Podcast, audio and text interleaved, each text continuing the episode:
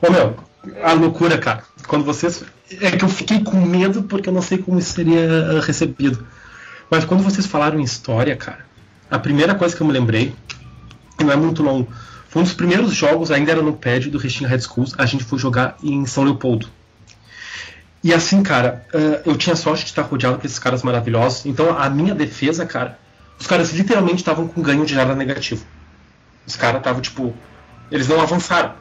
E trocavam o quarterback. E tinha quarterback, eu te juro, eu já estava posicionado lá no fundo, como safety, olhava na cara do quarterback, lia o que ele ia fazer, a gente destruía a jogada dele, ele se posicionava lá de novo, eu olhava na cara dele, e eu sabia que ele tinha colado as placas, eu sabia que ele estava perdido.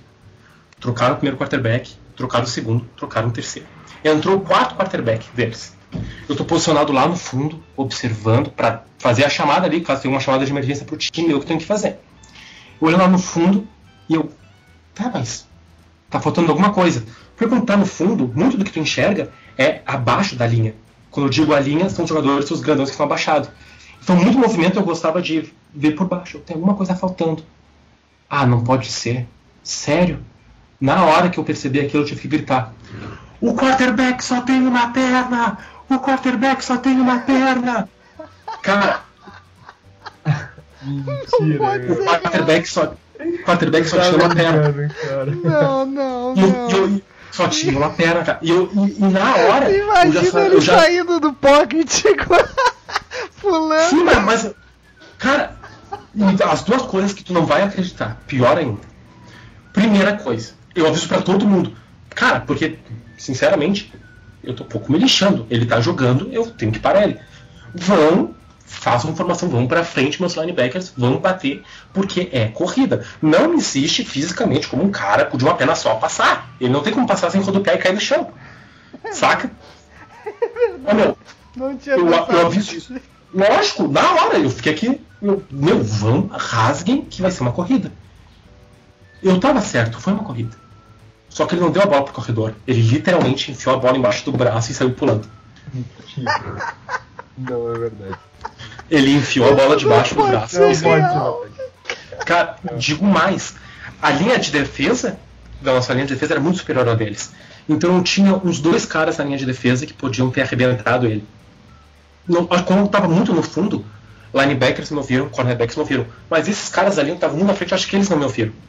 E quando tinha os dois que ele podiam ter arrebentado, ele perceberam que ele tinha uma perna, eles ficaram sem reação. Os caras, tipo, travaram. Eles travaram. Aí por sorte eu tinha uns outros dementes no time aí. Que bateram É, no que- cara. Nossa, nossa, nossa, nossa, nossa. O cara, o cara parecia um A jogada secreta tá dos ligado? caras era não batam no meu quarterback por pena. Não batam no meu quarterback, porque ele só tem uma perna. Mas eu tinha. Cara, é, é- vai pra mim, me surpreendeu tanto quanto vocês na hora, eu não tava esperando. Porque, é, como eu falei pra vocês, eu tava olhando por baixo, eu tava cuidando, eu, tá. Eu, tá, mas. Não, pera aí, deixa eu contar de novo. Porque pra mim tinha um jogador a menos e eu tava enxergando a perna de alguém sobrando. É alguma perna sobrando, tem jogador a menos. Aí quando eu percebo, bem no meio das pernas do centro, o centro parado com a bola, no fundo, eu pensei que tinha uma perna sobrando. No fundo, eu vejo uma perna no meio parada, que é a dele, e mais atrás, duas pernas corredor. Eu me levanto, tem, eu, ué, tem o center, um cara, o quarterback atrás e atrás um corredor. Tá, mas por que, que lá no fundo só tem três pernas? Aí me caiu a ficha. O cara só tinha uma perna. Ah, tá louco. ferrar. Tem que deixar isso daí como bônus, Miguel. Não, esse aqui vai no início. Eu vou fazer a edição, vou pôr bem no início.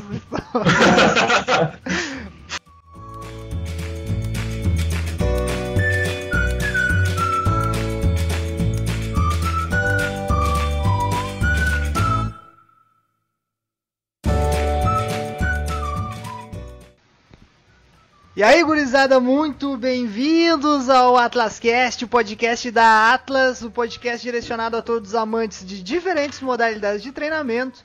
Se você é um amante de treino, seja contínuo, intermitente, alta, baixa, moderada intensidade, resistido ou não, esse é o teu lugar. Eu sou Miguel, estudante de Educação Física bacharelado da UFPEL, um treinador da Atlas e um apaixonado por modalidades de endurance. Mas eu não discrimino nenhum outro método de treinamento ou modalidade esportiva com exceção de golfe. Quando o maluco chega pra mim assim e diz, não, eu sou atleta, é o que, que tu faz? Ah, eu jogo golfe. Mano, não. Não, não, não, não, não. Golfe não é esporte, irmão. Me desculpa, eu só, eu só discrimino golfe, tá? Comigo na produção do comando da mesa, meu parceiro de longão, o Wesley Bierhaus. E aí, gurizada, como é que estamos? Tudo certo?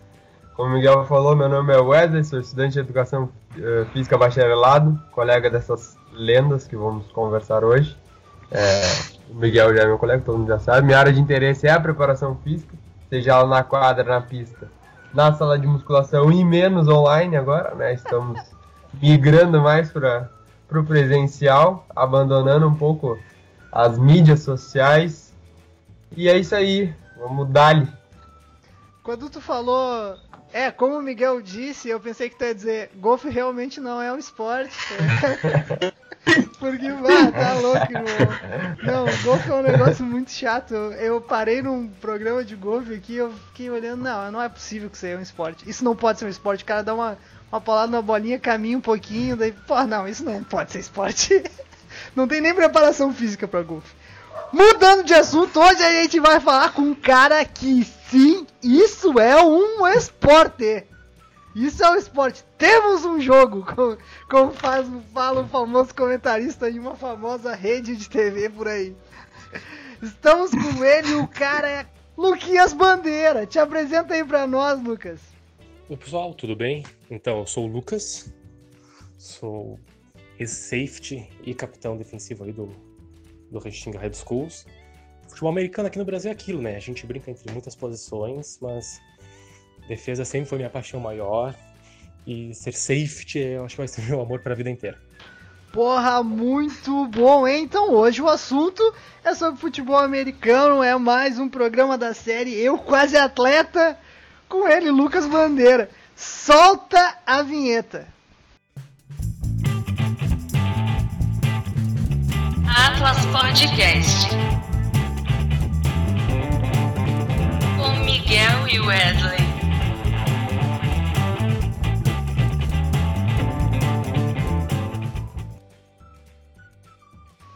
Muito bem, estamos de volta. Como é de costume, Lucas, aqui nesse podcast, a primeira pergunta é do homem, é do belo, do veloz, do másculo Wesley Bierhaus. Eu só queria fazer um adendo antes, ó. O- eu tô bravo com o Miguel, sabia? Quê? eu, eu, eu, a gente tá, voltei a correr desde que é, foi liberada a corrida nas ruas, tal, beleza. Aí o Miguel teve uma, uma leve contusão, voltou Leve e o homem tá correndo mais rápido que eu já. Como é que é? E o maluco tá correndo mais rápido que eu, tá fazendo 10k em Vai, 45, papai. Um É, monstro. aquilo ali foi. foi pá, tá louco. Não, mas eu levei uns três dias pra me recuperar. Depois foi uma semana de regenerativo. Mas amanhã vem de novo, amanhã eu venho de novo. Amanhã é forte de novo. Monstro.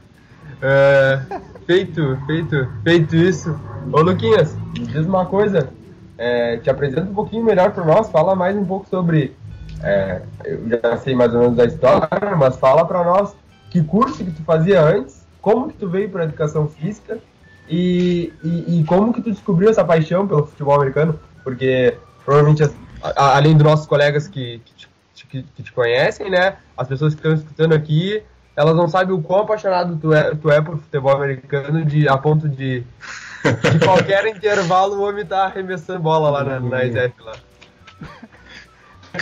Eu acho que, na verdade, o interesse e a paixão surgiu pela minha completa incapacidade de ser bom em qualquer outro esporte, né, cara? Ah, cara, eu tentei jogar tudo, ah, nada dava muito certo. Ah, porque o que todo mundo joga quando é novo e tá jogando na escola é futebol. Eu não tinha destreza para jogar futebol. Então, quem não tem destreza no futebol, o máximo que tu pode fazer é dar machadada. Só que se tu dá machadada, tu é expulso. Então, não, não, não podia jogar futebol por causa disso. Uh, ia jogar vôlei. Uh, não tinha destreza para jogar vôlei. E não tinha como uh, atrapalhar o time do outro lado. Então não conseguia jogar vôlei. Não tinha como atrapalhar. Basquete, mesma coisa. Não tinha destreza para jogar basquete. Não podia já eu conseguisse também na época, porque eu era basicamente um pirulito, né? Mas, uh, e aí eu acabei, cara, aleatoriamente, e isso é até curioso. São os melhores. Não, eu, eu acabei retornando porque o, o que o cara que não faz nenhum esporte na, na escola acaba fazendo o quê? Eu acabo jogando videogame, né, cara? E aí estou lá eu no meu Play 1, jogando um CD com demos de outros jogos, e encontro lá uma demo desse jogo de futebol americano. Não consigo jogar porra nenhuma. Eu um monte de se batendo de bola. Então, e esse foi, acho que, o, pri- o princípio de. Peguei uns outros dois retardados, que são meus amigos até hoje.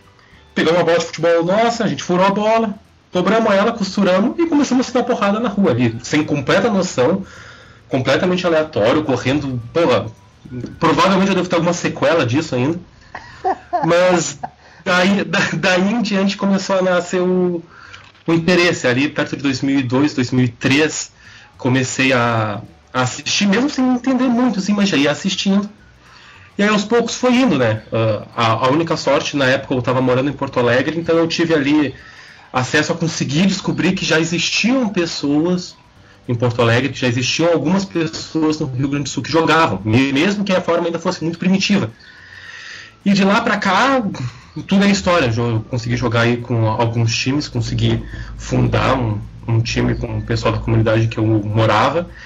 E cara, e é um esporte apaixonante, à primeira vista, claro, muito, muito bruto, muito violento, mas tem várias minúcias, é um esporte muito ah, democrático, né, cara? Tem espaço, o cara é magro, o cara é porrado, o cara é, porra, gordinho ali, tem espaço para todo mundo, tá ligado? Então essa foi uma coisa que me ajudou a, a me inspirar a tá praticando, a procurar mais sobre esse esporte. E o resto é história. Porra, muito bom, muito bom. Ô, ô Lucas, conta pra nós. Jogando, tu jogou no Restinga Red Schools, tu era quarterback. Explica pra nós um pouco da, dessa função, da função que tu exercia no time, quais são as funções de cada posição, assim, explica pra nós um pouco de co- como funciona isso pra gente entender. A questão do Sim, é. posicionamento. Tu já falou que tem espaço pra todo mundo. Explica aí como é que Perfeito. funciona. Então, cara, ah, como que funciona? Ah, eu, até antes que eu seja ah, perseguido, crucificado e colocado na fogueira pelos meus antigos colegas, eu ocupei a função de Porto Alegre, mas por muito pouco tempo. Ah, principalmente depois da chegada de, do pessoal mais qualificado para a posição, ah, eu passei a maior parte do, da minha carreira, entre aspas, porque porra, o cara infla um pouquinho o ego poder falar assim, a minha, entre aspas, carreira, fui jogando na defesa, mas a gente vai chegar nisso, tá? Ah, posições. O futebol americano ah, ele tem contrapartes, então basicamente toda posição que existe no ataque tem uma similar na defesa. Ah, e é importante separar essas duas coisas porque diferente de outros esportes, tu tem um time de ataque e um time de defesa. Não é como no futebol que tu tem o atacante fica na frente do campo, o defensor fica atrás, mas eles jogam ao mesmo tempo. No futebol americano, não. Tu vai ter o teu time que é só pro ataque, são ali 11 homens do ataque, 11 homens da defesa, e eles nunca estão no campo ao mesmo tempo. Ou tu tá atacando, ou tu tá defendendo. Né? Então, sobre as, as funções desses caras, né? Ah, principalmente, a primeira coisa que acontece, a primeira pessoa a colocar a mão na bola, todo mundo já deve ter visto um filme, aqueles caras pesadões lá que ficam agachados com a bola. Aquela ali são as linhas. Obviamente, a linha do ataque é a linha ofensiva, e a da defesa é a linha defensiva. A função da linha ofensiva é proteger o seu quarterback, o seu lançador, para que a jogada possa começar a se estru- estruturar ali atrás. E a linha defensiva, que é exatamente romper a linha de ataque para conseguir exatamente parar o ataque de estruturar a sua jogada. Depois disso, a bola geralmente passa para quem? Para o quarterback, ele é o lançador. Ferramenta mais importante do time, todo mundo fala nesse cara por quê? Porque imagina, um esporte que é tão importante a posse de bola, logicamente o primeiro cara, o cara que pega a bola e que vai definir para onde ela vai, acaba sendo um cara importante. Não tem como ele não ser importante, né? Então tem esse quarterback que é o cara que vai ou entregar a bola para uma corrida ou vai direcionar um passe. Como falei, é um jogo de contrapartes. Na defesa, o mais perto de um quarterback, entre aspas, que tu tem são os safeties, caras que jogam lá no fundo e prestam atenção. Ah, o que, que o quarterback vai fazer? Ele vai passar? Ele vai correr? Eu tenho que agir de acordo com aquele cara. Eu respondo ao estímulo daquele cara. Caso o quarterback consiga passar a bola, ele passa para um recebedor. São jogadores que jogam de forma ampla, afastados do centro, e eles são cobertos pelos quarterbacks, que basicamente a única função é impedir que esses caras recebam bola. Caso o quarterback não consiga fazer esse passe, só sobra para ele a, opção de dar a bola para uma corrida. Tem um corredor especializado, os running backs. E exatamente para marcar o running back, que ele não consiga correr, tu tem os linebackers, que são os batedores da defesa. E essas são de forma muito generalizada as posições ali básicas do futebol americano. Porra, muito legal, cara. É bom conversar com um cara que sabe do esquema, que te explica bem, né, Wesley? Jussó, cara, tá louco. Ele, ele, ele, falou, ele falou, Miguel, que são algumas das posições gerais e eu já tô meio perdido já, né? Na, de tanta posição já. Pô, é massa, é massa demais. Vai, manda daí, Wesley. É, nessa, nessa questão de é, a gente falou das posições e tal, e, e falou no início que é um esporte de muito contato, né? Tipo, que à primeira vista assim você vai falar, caralho, os malucos estão se matando, né, meu? Mas além de ser um esporte de muito contato, muito físico, também é um esporte de muita tática, né, cara? De muito pensar como fazer o jogo, qual, qual rota eu vou fazer. Fica um pouquinho melhor como acontece essa, esse, esse treinamento tático dos atletas e como no geral, assim, se dá essa, essa questão no jogo? É, cara, a questão tática ela é muito, ela é muito importante, porque como é que eu posso tentar explicar isso da forma mais simples possível? Uh, tu quer, tu quer cruzar um campo muito grande no menor espaço de tempo possível. Uh, não existe força no mundo que vai fazer que 11 homens uh, de capacidade física similar a 11 homens consigam atravessar ele só forçando e conseguindo e, uh, cruzar esse campo de forma efetiva e de forma rápida. Para isso, a melhor forma que tu tem de ir a um lado ao outro da rua sem que alguém te alcance é enganar essa pessoa. Fazer essa pessoa acreditar que eu não vou atravessar para a rua, ou que eu vou atravessar por outro lado e aí eu vou pelo outro lado. Então a tática do futebol americano é basicamente isso: é o ataque tentando surpreender a defesa, fazer a defesa acreditar que é uma corrida e mande todo mundo para uma corrida e eu passar a bola lá no fundo, por cima de todo mundo, fazer um chuveirinho lá no fundo. Então, esse treinamento tático, cara, de forma geral, ele é feito como, né? O futebol americano é um esporte que não adianta, principalmente em posições que tem muito contato com a bola, tu precisa saber como funciona o jogo. Tu precisa conhecer as normas do jogo para conseguir se aproveitar delas. E obviamente é por isso que existe no futebol americano, geralmente de forma muito extensiva, os playbooks, né? O jogador às vezes não é o jogador que ah que tem aquele game sense, né? Ele não tem aquele senso de jogo para conseguir tomar decisão mais esperta. Então é por isso que ele tem lá uma série de jogadas gravadas na cabeça a ferro e fogo que ele leu diversas vezes, porque aí alguém que talvez tenha esse sentido mais aguçado, talvez ali o quarterback ou a vem o comando de fora do próprio coach, ele vai dizer um código o time vai ouvir aquele código e tu tem que saber o que tu tem que fazer. Por exemplo, ah, eu vou correr com a bola. E aí o meu quarterback ali, ou o meu coach grita lá da rua que a gente vai correr, sei lá, Power 76, ou eu vou correr, enfim, qualquer outra rota. Eu tenho que saber o que aquilo ali representa. E a defesa a mesma coisa. A defesa taticamente tem que estar preparada para tentar ler o que o ataque vai fazer, ler possíveis uh, ilusões que o ataque possa criar para tentar se proteger dele. Então, eu, eu, posso dizer também de forma, porra, assim, com, com certeza, que grandes jogos se definem por técnicos, se definem por tática. Óbvio, tu tem um jogador maravilhoso, como em qualquer esporte, tu tem um alienígena, um cara fora da curva, sempre vai te ajudar. Mas não existe talento que vença 11 homens jogando de forma inteligente, de forma organizada. Porra, perfeito. E, cara, agora vou. Agora só fazendo um off. Eu também assisto bastante futebol americano, gosto bastante. Eu e o Lucas aí, a gente uh, se encontra intervalos. Uh, e eu me lembro de um jogo. É, sempre tem jogos e jogadas que ficam sempre uh, na minha mente, assim, que eu sempre me lembro. E tu falou sobre estratégia de jogo agora, noção de tática e técnica. Só que teve uma estratégia que eu vi uma vez o Aaron Rodgers fazendo que não é nem uma jogada em si de lançar a bola para alguém. Era um jogo contra o Minnesota Vikings, então imaginem, era Sim. era era uma rivalidade, para quem não sabe, Sim, Grenal assim, da vida. Não, não quero nem falar de Grenal, mas é mais ou menos isso.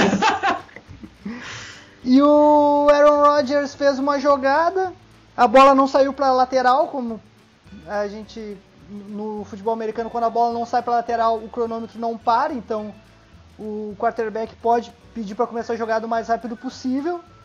Só que nessa função ah, teve a troca de time de o time especial pelo time de defesa do Minnesota Vikings.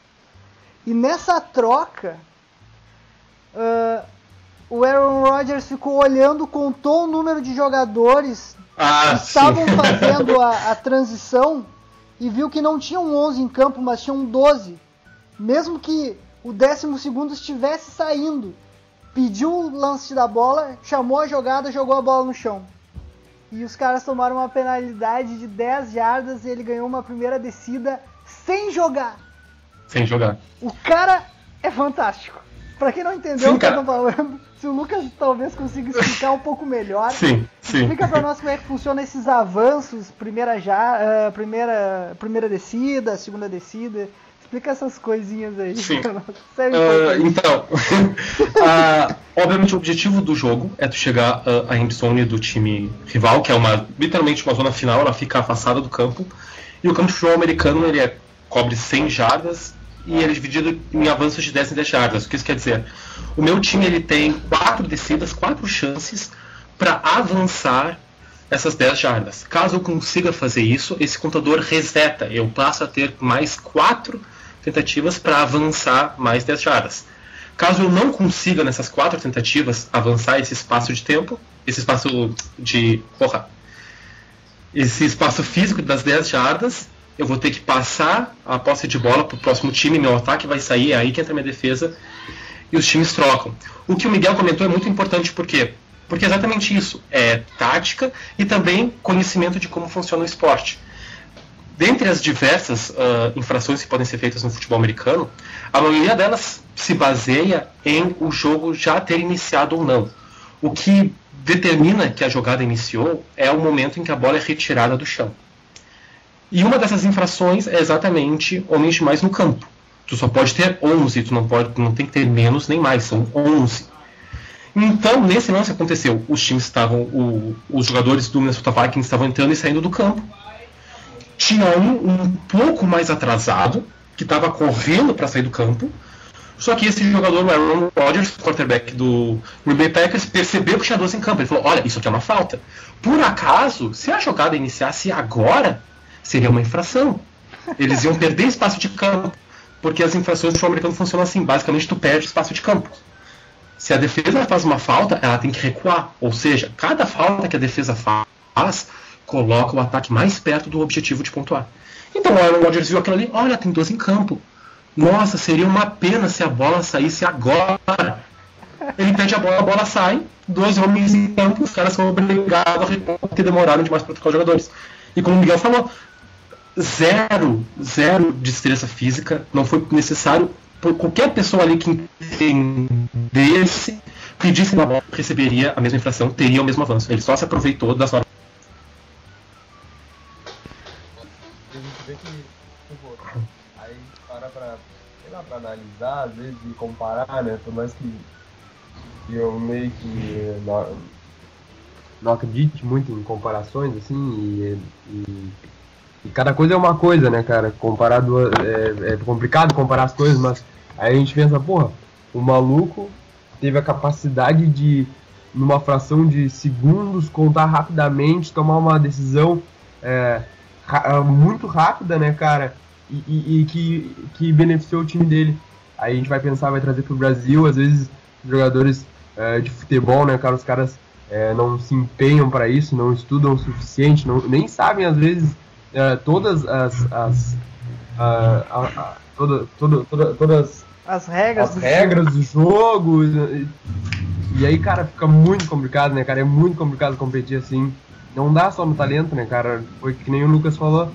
Tipo, não adianta ter. Óbvio que vai te beneficiar ter um cara muito fora da curva, mas ter somente um cara fora da curva e não ter um time inteligente uh, jogando de forma fluida e, e, e, junta mesmo, né?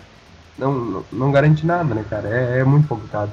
E os cara, caras já trazem isso desde, desde, desde a base, assim, né? Que os caras, porra, é, tem que estar tá estudando pra estar tá jogando, tem que. Tá, tem todo um outro incentivo, né, meu?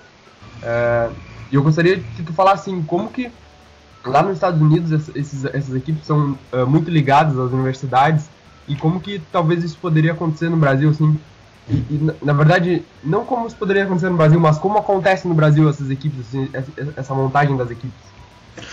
É, cara, uh, eu acho que muito, muito bom ponto que tu colocou, né? Mas é bem importante a gente citar uh, que existe um incentivo completamente diferente lá fora, né? Então, não só para o futebol americano aqui no Brasil, mas qualquer esporte aqui no Brasil, geralmente ele depende que o cara, uh, entre aspas, desista um pouco da vida dele. Uh, muitos jogadores profissionais de diversos esportes às vezes não conseguem ter uma formação acadêmica completa porque eles tiveram que viver desde muito novos pelo esporte enquanto nos Estados Unidos acontece de forma diferente, né? Uh, como que isso aí funciona lá? Desde pequeno ali tu tem a, a chamada Pee League, que são os, as criancinhas assim, cara, criança, criança, pequena, pô, 5 anos, cabeçudinho assim, pequenininho, já jogando futebol americano. Por quê? Porque ele vai entrar na escola, na escola vai ter um time de futebol americano. E por que, que ele vai estar no time de futebol americano? Porque depois ele vai chegar lá no ensino médio e aparecendo no futebol americano no ensino médio nos Estados Unidos, jogando bem, as universidades têm interesse nisso, porque jogos de universidade nos Estados Unidos de futebol americano são dezenas de milhões de pessoas que assistem. Então Inclusive, as universidades querem. O, ma o maior público da história do futebol americano não é um jogo da NFL. É um jogo da Rose League, um jogo da liga. Um jogo de final de uma liga universitária. Uma Exatamente. A média é muito mais alta. A média de pessoas assistindo é muito mais alta. Então tem muitos, muitas pessoas, às vezes, baixa renda, de condição sociofinanceira debilitada, cara, que tem uma chance de um futuro melhor a partir disso. Por quê? Porque a universidade vai estar tá chamando esse cara, olha, tu vem aqui, joga com a gente, enquanto joga com a gente, tu vai ter uma bolsa completa, tu só precisa estudar.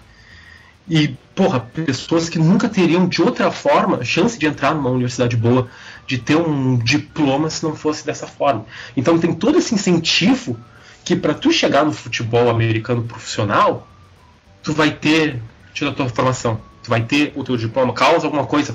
Tomara que não aconteça com nenhum jogador isso, mas caso tu tenha alguma lesão muito grave, alguma coisa que tu não pode jogar, tu tem uma outra opção. Tu tem para onde seguir. Então é por isso que é tão atrativo pro cara lá jogar futebol americano. Assim como funciona com basquete também, mesma coisa, né? E aqui é completamente diferente, né, cara? O futebol americano no, no Brasil, e eu vou generalizar um, pouco, mas é a verdade, agora não tanto mais, mas no início, era um esporte do pessoal que tinha dinheiro. O pessoal tinha grana, assistia ali, o futebol americano achou interessante, comprava os equipamentos e trazia. Porque quando não é, tu não está entrando num time de uma faculdade, tu não está entrando numa organização que já é estruturada, tu não pode jogar o futebol americano da forma que ele tem que ser jogado sem equipamentos. Muito no Brasil até hoje ainda se joga sem equipamentos, que é o chamado no pad, né? Mas para os times que querem ir para o próximo nível aqui, os times têm que dar o seu jeito, seja lá qual for, conseguir patrocínio, uh, conseguir emprestado, uh, comprar equipamento que já foram utilizados para poder estar tá jogando. Então aqui é unicamente um esforço de quem quer jogar. Aqui é isso. Existe outro. Hoje em dia, claro, existe times, tem times grandes no Brasil, tem times que hoje em dia podem dar essa estrutura, o jogador não precisa estar correndo atrás de equipamento. Mas essa é a verdade de muitos times ainda no Brasil. Enquanto lá, isso aí é praticamente inexistente. Porque o pessoal não, não participa de ligas organizadas entre pequenos times o pessoal lá visa o quê? É isso aí, é, é o circuito nacional do high school, né, do ensino médio, é o circuito universitário e, eventualmente, se possível, o circuito profissional. E só deixa eu eh, fazer outra pergunta rapidamente. É, desculpa minha ignorância, tá? Em relação ao assunto, mas tem uma liga forte no Brasil de futebol americano, cara? Ou não? Tipo, com equipes bem estruturadas, com centro de treinamento, com sei lá, vários times ou são, sei lá, um, dois, três times no Brasil assim que se destacam? Não, sim, hoje, hoje em dia a gente já tem, né? A gente tem até a própria Federação Brasileira, né? Então a gente tem times grandes, tu, tu até possui mesmo times de futebol que tem times de futebol americano, né? Então hoje em dia isso já é muito mais organizado. Mas ainda existe um movimento muito grande na periferia desse, desse, desses campeonatos. Ainda tem muitos times pequenos que não conseguem não conseguem estar jogando, estão jogando aí de forma uh, completamente amadora. Mas existem times, claro, tem diversos times. Uh, o Brasil agora está começando a ficar um pouco mais uh, internacionalizado nesse sentido, digamos assim. Tem jogadores que vêm de fora jogar aqui, não conseguiram fazer muita coisa lá fora, vêm aqui, entram no Brasil, fazem estrago. Tu tem coaches que vêm lá de fora para treinar pessoal aqui.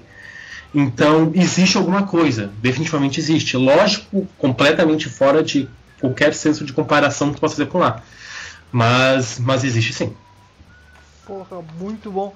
Só terminando, eh, dando a informação completa aqui, o maior público da história do futebol americano, tá? 156.990 pessoas para assistir uh, a Universidade do Tennessee contra a Virginia Tech, tá? Pela divisão do NCAA. O jogo foi no, no Bristol Motor Speedway, que é um autódromo da NASCAR.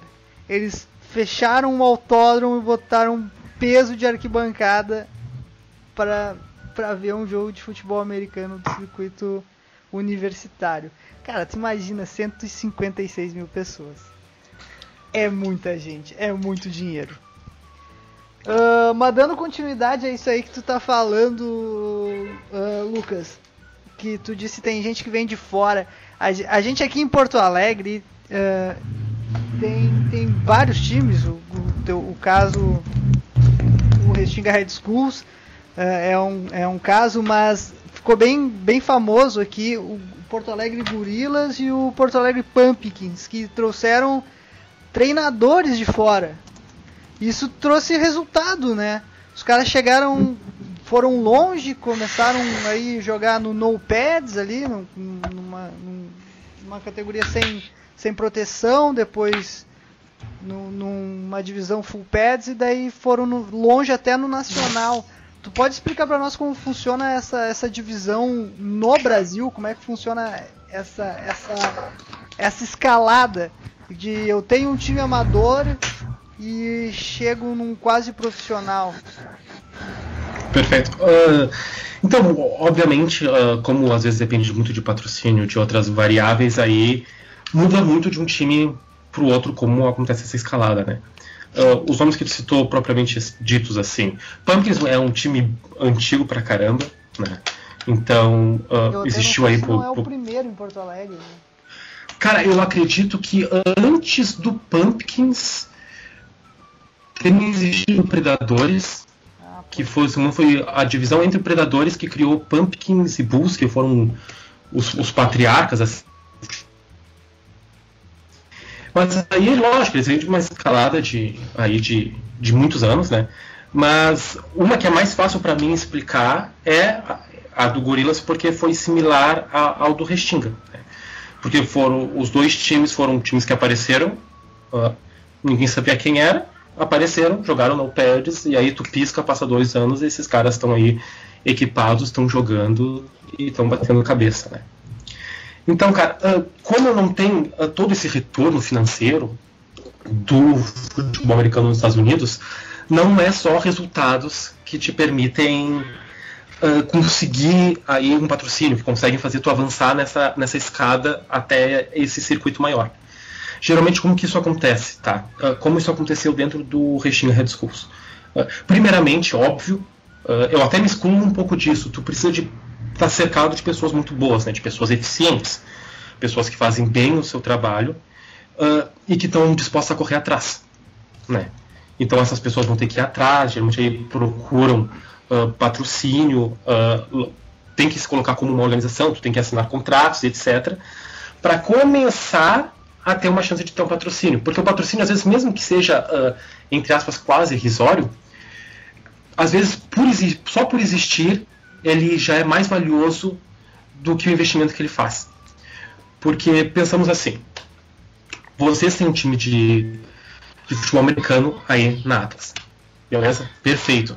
Vocês têm um mascote lindo uh, carregando uma bola de futebol americano gigante nas costas. Tá? E vocês estão jogando, e tá tudo ótimo. Vocês conseguem um patrocínio agora, só que o patrocinador só disse assim: olha, eu só consigo, sei lá, dar para vocês essa renda que vocês vão poder comprar duas bolas a cada dois meses. É pouco, é pouco. Mas o mais importante disso é que tudo é agora oficialmente patrocinado. Para um outro patrocinador ver, tipo, olha, eu não sei bem qual é que é desses guris, mas alguém já patrocinou eles, então talvez tenha alguma coisa aí. Então, muitas vezes, essa é a chave para os times conseguirem uh, um, um, patrocínio legal. Às vezes não é nem um patrocinador grande, mas é uma série de pessoas pequenas que muitas vezes até vão uma na pilha das outras, de acreditar, olha, talvez exista algo aqui. E aí conseguem alguma coisa.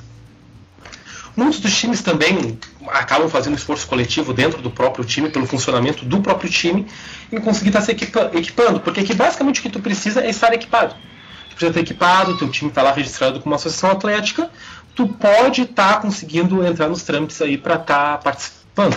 Lógico, obviamente, só equipamento teu time não vai chegar em lugar nenhum.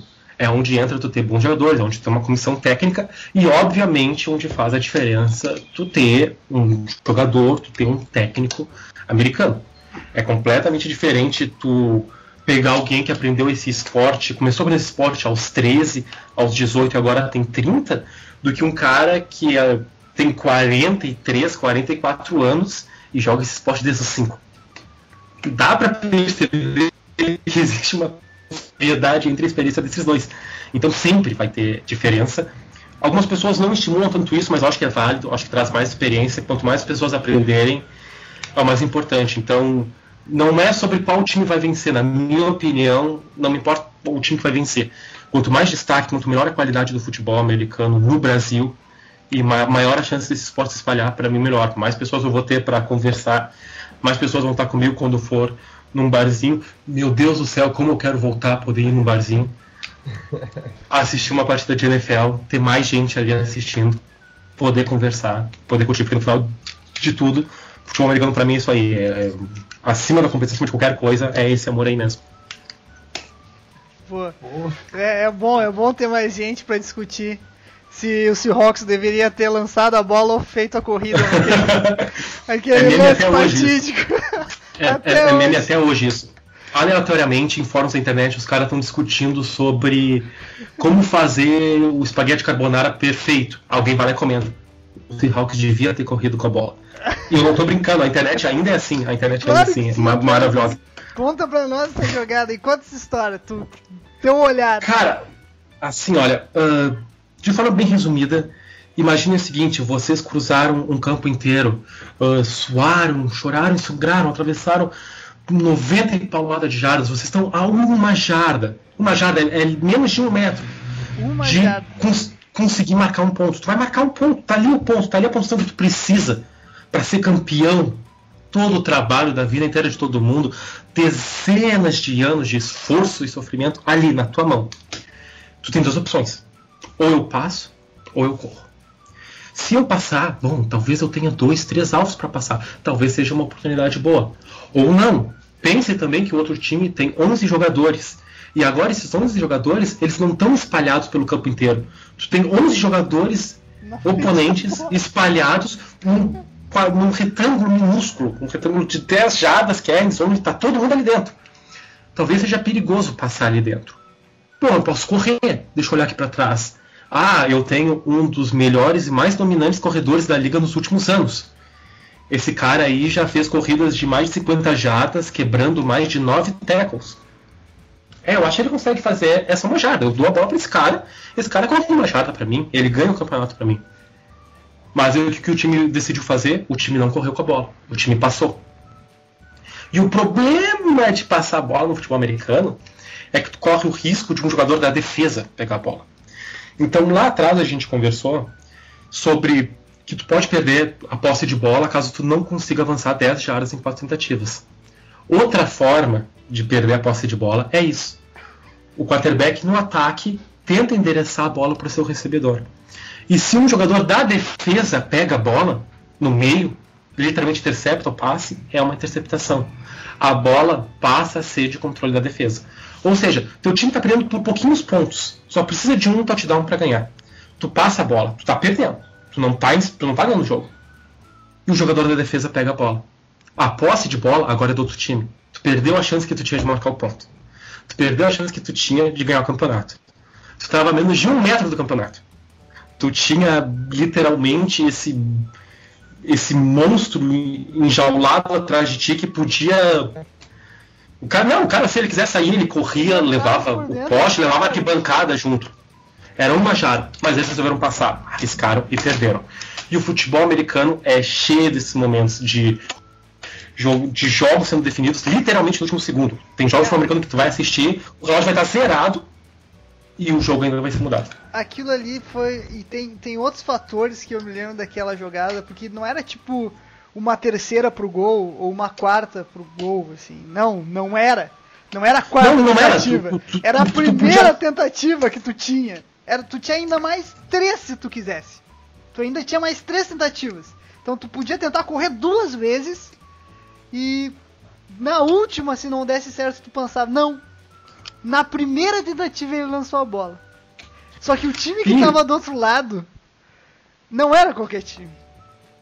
É o time. Era o, é, é o time que jogava o marido da Gisele. Que simplesmente é o melhor jogador de futebol americano da história. E tu tinha 20 segundos no cronômetro. Então tu podia, cara, tu tinha tudo, assim, ó, tu podia, tu podia demorar o tempo que tu quisesse para fazer aquela jogada ali, entendeu? Porque tu precisava só de um segundo para arremessar a bola pro cara na última jogada. Não, tu deixou os caras com 20 segundos no cronômetro, na primeira é. jogada, jogando a bola pro defensor. Aquilo ali é inexplicável. É, é inexplicável. E tu tá, e tu tá falando também, é, é, é muito importante tu perceber que é um time que jogou uma temporada magnífica defensivamente, tu sabe que não é qualquer defesa. Então, cara, eu, eu não sei como colocar isso, comparar com qualquer outro esporte. Eu não sei como colocar um momento. Algum time profissional ter passado por um momento tão embaraçoso em outra partida. Seria o equivalente ao que, cara? Agora o não, não, não, não, não, o 7x1 do Brasil. Só que o 7x1 do Brasil não foi tão vergonhoso. Não foi assim, não foi. Uh, porque esse aí foi surpreendente, entendeu? Era o último segundo de partida, é algo. Não tem. Talvez dê pra comparar assim. É. Então, é 1 um a 1 um. o Grenal de ontem. Não, assim, ó, é 1 um a 1 um, tá? É um, jo é um jogo de futebol, tá 1 um a 1 um. É a, é a, pô, é a final da Copa do Mundo. Uau, tá ali. Boa 1 a 1 beleza? Tá literalmente assim, ó, tu tinha 3 minutos de acréscimo, tá 47,59 do segundo. É o último segundo do jogo. Tá 1 a 1 Alguém tem que bater um pênalti pro teu time, pro Brasil. Bah, a gente vai bater o pênalti. A gente vai fazer o quê? A gente bota o cara ali que é o batedor para finalizar e ganhar. Ou então a gente coloca todo o nosso time em volta da área e por algum motivo vamos chamar o goleiro para bater. Parece uma boa ideia. A gente chama o goleiro para bater, o goleiro bate mal, o outro goleiro defende, já dá um bicão lá para frente. Qualquer cara que corra lá para frente vai achar o gol vazio, vai fazer gol. É o mais perto. Para tu ver como é absurdo o cenário, é como é absurdo. Foi um absurdo, jogada foi um absurdo.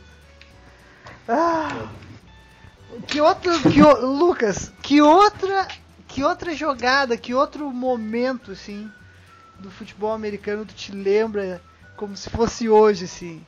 Que tu recorda? Cara, cara, obviamente são vários momentos, mas muitos não são nem necessariamente, acho que, de jogadas, tá ligado? O futebol americano ele acaba criando uma mitologia por muita coisa maluca que acontece em torno dele. Até, até interessante, interessante, porque alguém aí falou sobre fíbulas, né? Eu tenho uma história interessante sobre, sobre uma fíbula aí. Uh, tem esse cara, mas isso aí, em outra época do futebol americano, era muito mais brutal, muito mais grotesco o esporte. No final da década de 70 e início da década de 80. Tinha um cara, jogava na linha defensiva, era um cara forte, que era o Jack Youngblood. Então você imagina a camisa do cara assim, Jack Youngblood. Uh, jogava nos Rams e era um monstro, um monstro. No início da década de 80, 81, o cara começa a perceber que tem uma coisa errada com ele. diz, os colegas de time ele não conseguia colocar o relógio, porque ele não conseguia fechar a mão, o braço dele sentia muita dor, muita dor. Foi no médico e encontraram um coágulo sanguíneo no braço dele, que foi descrito como do tamanho de uma pequena salsicha. Tá ligado? E todo mundo falou, todo mundo falou que a carreira desse cara ia estar terminada. Mas uns colegas de time dele falavam, por causa disso, porra, vocês não se lembram o que aconteceu em 79? O que aconteceu em 79? O futebol americano no, no, nos Estados Unidos, na NFL, ocorre como? Tu tem a temporada regular, uma temporada que os times se enfrentam, acumulam vitórias, depois disso eles passam para os playoffs, que é uma, uma espécie de eliminatórias. No final dos playoffs tem uh, a decisão da conferência, ver qual time vai ganhar a conferência. Uh, no final de todas as conferências tu tem o Pro Bowl, que é um, um jogo mais comemorativo, não é um jogo competitivo de verdade, onde os melhores do ano são chamados se eles querem participar. Faz um jogo legal ali, de brother. E por final do Super Bowl, que é a final. Então, esse cara jogou o ano inteiro dando porrada em todo mundo, chutando cachorro, o escambau todo. Chegou nas eliminatórias, sentou a porrada em todo mundo, dane não tô nem aí. Chegou no final da divisão dele. Bah, estão chegando no final, último, os últimos esforços para chegar no Super Bowl. O que acontece com esse cara? Esse cara fratura a fíbula. Tá fudido, tá com dor, tá morrendo. Todo mundo diz, tiram ele do campo, ele é levado pro fundo e ele diz, cara, eu consigo jogar. Amarra essa bosta aí, amarra essa perna por baixo da, da calça e me dá umas duas aspirinas e deixa eu voltar. As duas aspirinas. Ele faz isso, volta, e até hoje todo mundo brinca que com certeza deram aspirina pra ele em alguma outra coisa, porque o cara voltou mais desgraçado ainda. Terminou o jogo. Jogou, beleza, terminou, conseguiram ganhar o jogo nesse esforço desse cara com a perna completamente, né, arrasada. Na outra semana ali, logo depois, tem esse Pro Bowl, um jogo só de brothers. Logicamente, ele não vai jogar porque ele tá com a fíbula arrebentada. Ah, mas só um jogo de brother, não importa. Ah, não, mas eu quero jogar. Não, mas cara, tu fraturou tua fíbula ontem, tu não pode jogar ainda mais se não importa. Tá, mas eu quero jogar. Ele vai lá e joga o Pro Bowl. E bate cabeça e dá-lhe porrada. Aí chega, logicamente, a comissão técnica, viu só, tu quis jogar esse jogo aí, tu piorou tua fratura. Agora, sem chance nenhuma, a gente vai ter de tu jogar no Super Bowl. Não, mas eu quero jogar. mas, eu, mas eu tô a fim de jogar. Ele ainda vai pro Super Bowl. Infelizmente, o time dele perde. Mas jogou, então, aí, uh, três partidas no ápice do ápice do, do desempenho no futebol americano com uma fíbula fraturada. É, é uma coisa que, eu vou ser sincero, uh, dentro das eu, como eu falei lá no princípio do Restinga, eu joguei com um quarterback, mas, mas, muito ali por a gente não tinha um quarterback, até chegar um primeiro, um outro amigo meu e depois um quarterback titular. Eu joguei em algumas posições. Uh, eu sei, principalmente por jogar na defesa, eu sei que tu recebeu um passe, eu sei que é tu recebeu uma bola de futebol americano na ponta do dedo, tirar o dedo do lugar. E já dói, incomoda, tu não consegue fechar a mão. Dói, incomoda. Agora pensar um cara de cento e tantos quilos correndo em cima de uma fíbula fraturada, dando porrada, porque é uma posição que tu dá porrada e que tu toma porrada, é, é meio esquisito. É, é, é, com, é, com certeza uma das, é com certeza uma das histórias que, que me vem à mente. Essa mitologia do futebol americano é maravilhosa, cara. É simplesmente maravilhosa. Porra, muito bom. E aí, Wesleyzinho? Eu vou fazer a última, só eu vou pedir pra ele contar outra história, tá? Que ia ser muito engraçado. Ô, Lucas, só pra, pra gente finalizar, então, eu acho, não sei. É, é, muito, é muito importante ter muito cuidado também no futebol americano, né? Conta pra nós a história da, do joguinho da EZF lá que o maluco tentou derrubar a trave. Ah! Cara, é, isso me dói porque é exatamente esse tipo de história que cria uh, uma reputação ruim né, no esporte. O futebol americano, ele zela pelos seus jogadores. Eu digo que zela pelos jogadores, literalmente, eu, se eu tô sem a bola e tu vem pelas minhas costas e tu me dá um empurrão, eu não preciso nem cair no chão. É falta.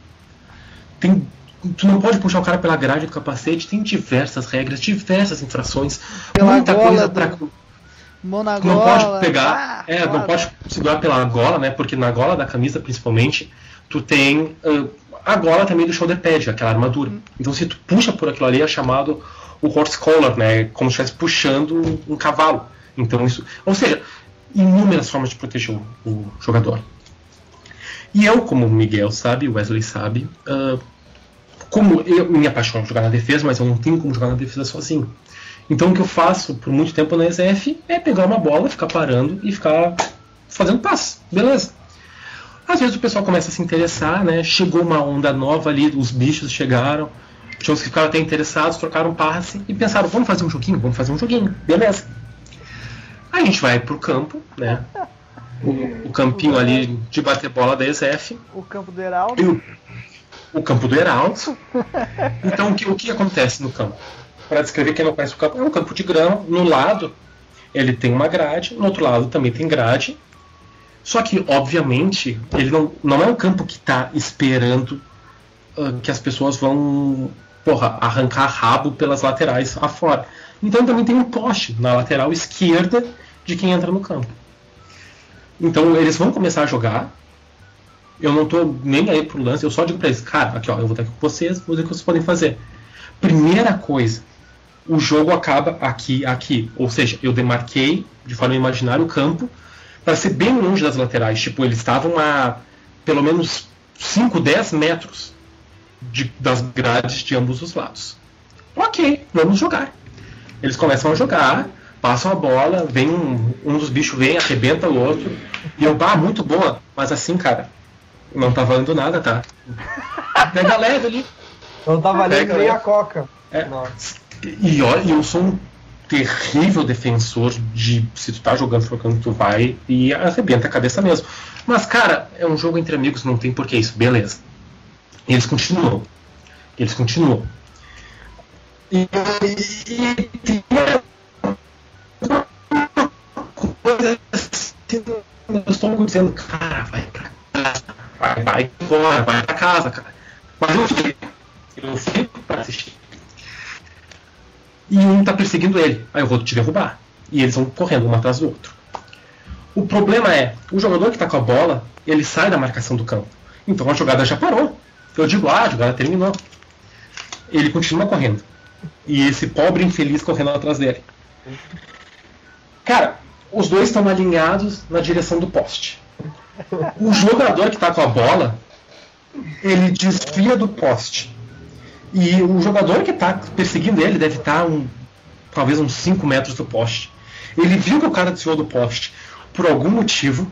Eu não sei como. Não sei como funciona a sinapse desse indivíduo. mas sem nada além do poste na frente dele, não é que ele. Se ele corresse 5 metros para dar de cara num poste, sem ninguém na frente além do poste, já seria esquisito. Mas isso não foi suficiente. Ele resolveu mergulhar na direção do poste. Ele literalmente mergulhou. Ele mergulhou, deu um teco no meio do poste, levando a cabeça primeiro. Então, tudo que eu vejo é aquele cara dando de cabeça no poste e caindo. Então ele cai esticado no chão, esticado. Esticado da mesma forma que se eu tirasse um saco de batata no chão. Ele caiu esticado, de bruços. Eu vejo uma cabeça levantando, ele só levanta a cabeça, a cabeça, um corte na testa, sangrando, e cai a cabeça de novo. E eu penso, putz. Putz, é, é assim, é, é assim O Heraldo nem me liberou o campo. O Heraldo nem me liberou o campo e eu acabei de matar um cara. Meu bicho. E eu, putz, eu, eu, eu tinha certeza, é assim que acabar minha vida universitária, eu sempre tive as dúvidas, qual, qual é a forma mais provável que eu vá acabar na cadeia? Bom, eu não esperava que seria essa. Eu poderia esperar, eu poderia esperar qualquer coisa, tá ligado? Talvez se eu sequestrasse um avião, alguma coisa. Eu não esperava que um cara ia quase que voluntariamente enfiar a própria cabeça no poste. É mas o Charles. Manson do futebol americano. Basicamente, basicamente. Ele bater a tem, cabeça na parede. E ele tá exatamente com a cicatriz aí no meio da testa. Acabou que, lógico, depois o cara foi lá pro ponto, pro pronto-socorro lá, recebeu os pontos, sobreviveu, não aconteceu nada. Obviamente, isso tirou um pouco da vontade que as pessoas tinham de praticar o futebol americano.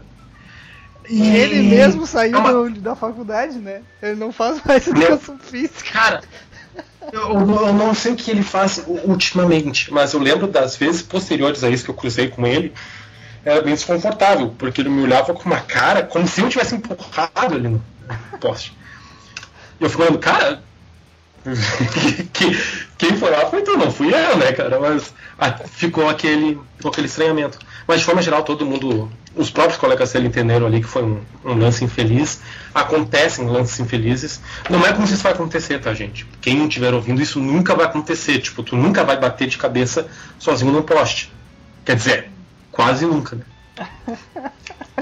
Cara, muito bom, tia. Cara, eu vou fazer a última pergunta minha, a última pergunta pra ti, Lucas.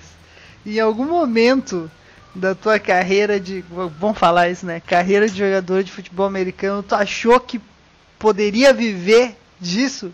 De jogar futebol americano? Ou, sei lá, treinar ou algo assim? Cara. eu- tentar ser o mais sério possível em relação a isso. Ah, eu venho de uma época um pouco mais antiga do, do futebol americano no Brasil. Então, na época em que ele estava colocado, ah, talvez.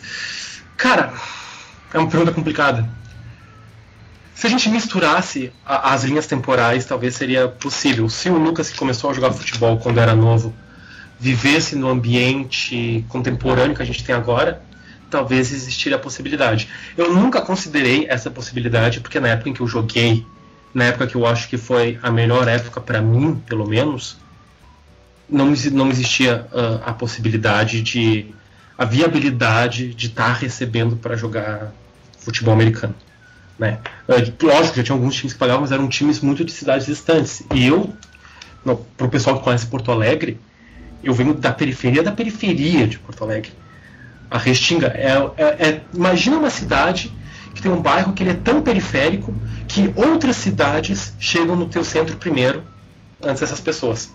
Eu moro dentro da cidade, mas eu demoro mais para chegar no centro que pessoas de outras cidades. Para ver o quão, o quão periférico é. Então, por muito tempo essa foi a, a minha realidade. Então, eu nunca acho que interpretei como tipo eu posso viver disso. Eu fazia unicamente por, por gostar. né? Foi, foi por gostar, foi por amar aquilo. E pelas porra, as diversas histórias malucas que aconteceram dentro do próprio time, assim, sabe? Tipo, foram, foram experiências que eu tenho certeza nenhum outro esporte me daria a chance de ter a- a- as histórias bizarras para contar se eu tivesse criado um time de futebol americano, de futebol, de vôlei, não teria tantas histórias malucas que eu teria passado com aqueles caras lá quanto eu passei com o futebol americano. Bah, muito bom, hein? Pô, gurizada. Então era isso, Lucas. Primeiro, antes de mais nada aí, quero agradecer, te agradecer por disponibilizar esse tempo aí para conversar com a gente, Eu que agradeço. dúvidas sobre futebol americano. Cara, um cara que eu admiro muito aí dentro da ESEF, tu sabe, tu, pô, Muito recíproco, nossa. Vocês dois, esses maravilhosos. o Wesleyzinho não tem mais nada? Era isso, só agradecer esse monstro, grande quarterback. Porra, Valeu, muito bom. Gurizada, quem quiser entrar em contato com a gente já sabe, pode mandar e-mail pro atlasctpodcast.gmail.com em qualquer uma das redes sociais, qualquer rede social, seja Facebook, Instagram, é arroba atlasct e agora tem o arroba atlasct2 também. Qualquer uma delas, é só entrar em contato lá. Arroba Migigoliva ou arroba Wesley Beer House, os nossos Instagram, nossos, nossos arroba privado. E tu, Luquinhas, faz o teu jabá. Manda tuas redes sociais. Cara. que tu- tu- tuas últimas palavras aí. Meu- jabá vai ser unicamente ficar ah, no mais absoluto silêncio, isso é sério, porque eu tenho até medo aí, vai que ah, alguns determinados indivíduos aí tá, ainda estejam me, me procurando para desfoca final.